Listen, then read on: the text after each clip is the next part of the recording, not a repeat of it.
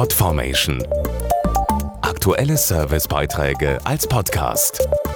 Regelmäßige Infos aus den Bereichen Service und Tipps.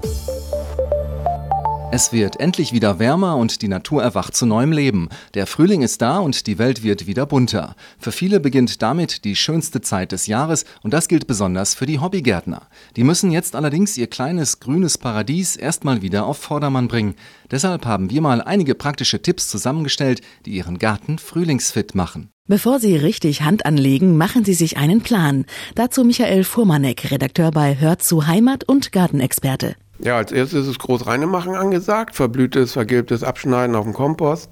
Dann sollte der Boden aufgelockert werden, dann den organischen Dünger einbringen, der braucht seine Zeit. Und ein guter Tipp, wenn Sie noch keine Obstbäume gepflanzt haben, dann ist jetzt letzter Termin dafür. Ist alles vorbereitet, geht es daran, Stauden, Kräuter und Co. zu pflegen. Also sehr wichtig bei frisch angepflanzten Büschen und Gewächsen wässern. Also wenn es mal drei, vier Tage nicht regnet, brauchen die unbedingt Wasser. Und dann ist ganz hilfreich äh, für unsere Freunde die Schnecken, wenn sie ein paar Bretter ins Gemüsebeet legen, weil unter den Brettern sammeln sich die kleinen Freunde und die kann man dann gut absammeln.